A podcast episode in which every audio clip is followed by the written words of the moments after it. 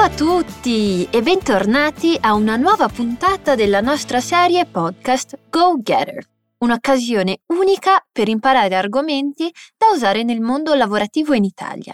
Io sono Clara, la tua prof di italiano della Fluency Academy e sono super contenta di essere qui per aiutarti a conoscere un po' alcune professioni d'arte in Italia que ognuno de nós potrebbe um giorno intraprendere.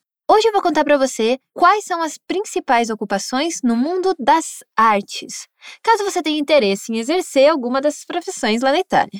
E também vou te dar dicas para você identificar qual ou quais dessas profissões tem a sua cara.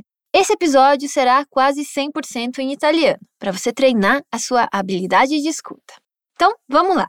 Per ogni professione ci sono percorsi di studio e esperienze specifiche che permettono di diventare dei professionisti del settore.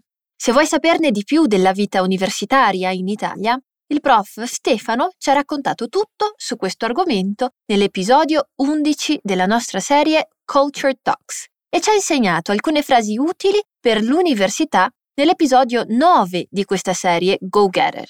Lascio il link nella descrizione di questo episodio. Ascoltali, mi raccomando. Ora iniziamo da quelle forse più comuni, ma secondo me più interessanti. Il primo lavoro è quello del curatore.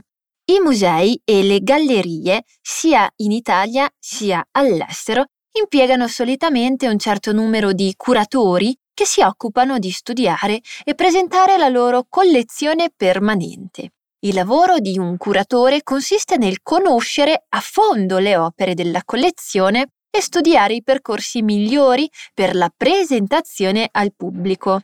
Infatti, negli ultimi anni la figura del curatore si è evoluta abbastanza e oggi esistono curatori freelance che collaborano con musei e gallerie. Una parte importante di questo lavoro è quella della scrittura del catalogo della mostra o dei pannelli introduttivi per il pubblico. Un lavoro che viene spesso confuso con quello del curatore, ma che in realtà è per certi versi molto diverso, è quello del critico d'arte. Il critico d'arte, infatti, deve essere visto più come un ricercatore. Il critico d'arte è colui che studia e analizza opere d'arte facendo naturalmente dei riferimenti agli avvenimenti storico-politici e studi di carattere estetico, per esempio. Ovviamente un curatore che pubblica numerosi testi di critica d'arte può e deve essere considerato un critico d'arte e per questo a volte le due figure si sovrappongono. L'insegnante di storia dell'arte è quindi un'altra delle figure professionali in quest'ambito. Si può insegnare in università percorsi di storia dell'arte pura o percorsi come scienze dei beni culturali e quindi materie non strettamente storiche o artistiche, ma con tagli differenti. Oppure si può essere insegnanti di storia dell'arte nelle scuole medie e nei licei. Questo è quindi un lavoro che richiede grande passione e voglia di trasmettere le proprie conoscenze agli altri. È un altro lavoro che richiede probabilmente le stesse caratteristiche, ma applicate in un altro contesto, è la guida turistica. In Italia, come all'estero, la guida turistica è quella persona che ci accompagna nei nostri viaggi o nelle nostre visite ai musei, raccontandoci aneddoti più interessanti e le storie più accattivanti. Per poter fare la guida turistica c'è bisogno di prendere un patentino un patentino è una specie di licenza che permette di lavorare in questo ambito. Ogni paese ha le sue modalità e specificità. In ogni caso, ciò che più servirà è una buona memoria e tanta passione per aneddoti e date. Una posizione simile è quella dell'educatore museale, il cui compito principale è quello di occuparsi delle attività educative del museo. Questa è una posizione che coinvolge almeno due caratteristiche. La passione per l'arte, ma anche quella per la semplificazione, la trasmissione delle informazioni, cioè la didattica. Tutte queste figure non esistirebbero però se non ci fosse qualcosa da valorizzare, raccontare o curare. Senza l'artista, quindi, non esisterebbero le opere d'arte e tutte le altre professioni. Pensiamo quindi al pittore, scultore, street artist, fotografo. Ogni artista esprime, attraverso le sue opere, la propria visione del mondo e della società.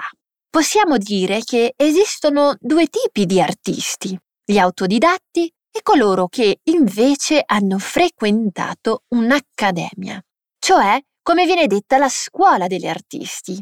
In entrambi i casi degli artisti autodidatti o degli artisti dell'accademia, la conoscenza dei materiali e delle tecniche è fondamentale per scoprire qual è la propria forma di espressione preferita.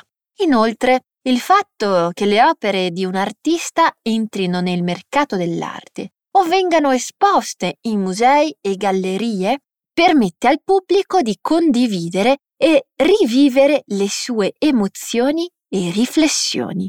E se parliamo di mercato, incontriamo sicuramente un gallerista che come un protagonista del mercato dell'arte deve conoscere le valutazioni e rimanere sempre aggiornato a cosa succederà. Per esempio con i nuovi artisti e la loro opera e che possono interessare dal punto di vista economico e anche artistico per l'acquisto da parte di una determinata galleria. Se vuoi saperne di più su questo argomento, non dimenticare di accedere al materiale aggiuntivo di questo episodio nel nostro portale fluencytv.com. E se vuoi prepararti per ciascuna di queste opportunità di lavoro in Italia, il link per accedere alla nostra lista d'attesa, a nossa lista de espera para se tornar um dos nossos alunos do curso de italiano, è disponibile anche nella descrizione di questo episodio. Invece come supporto alla figura dell'artista ci sono poi diverse figure di artigiani professionisti, specializzati in settori diversi, ad esempio corniciai, escavatori di marmore, lavoratori del plexiglass, eccetera, eccetera. Spesso alcune opere, soprattutto nell'arte contemporanea, non potrebbero esistere senza l'aiuto e il supporto di queste figure professionali specializzate. E alcuni sono proprio specializzati nel supportare gli artisti o i musei nella realizzazione di lavori di completamento o di allestimento dell'opera. Con il tempo, però, le opere d'arte, sia antiche che contemporanee, a volte hanno bisogno di essere fisicamente salvaguardate o addirittura ritoccate.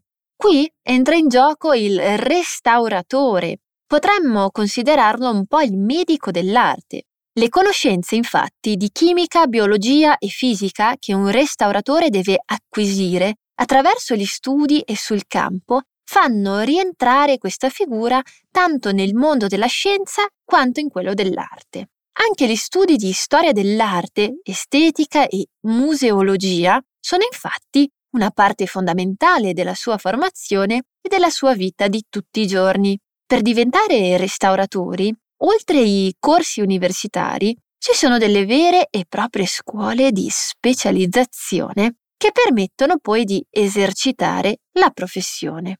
E per finire, l'ultima figura di oggi è il professionista museale, Ovviamente, oltre queste professioni ci sono ancora figure importantissime e fondamentali nel mondo dell'arte, però qui ricade anche il lavoro amministrativo. Si può dire che sotto questa posizione può rientrare un po' di tutto e bisogna capire verso cosa si è portati nel lavorare in un museo. Immaginate il museo come un'azienda e all'interno di un'azienda, affinché tutto proceda per il meglio, c'è bisogno che ognuno faccia la sua parte. Le principali figure professionali in Italia sono state tutte inserite in una vera e propria Carta nazionale delle professioni museali. Questo documento molto dettagliato è stato realizzato dall'ICOM, l'International Council of Museums, e vi lascio il link in descrizione se volete saperne di più. Spero che questo episodio ti sia piaciuto e ci vediamo in una prossima puntata. Un caro saluto dalla Prof Clara. Ciao!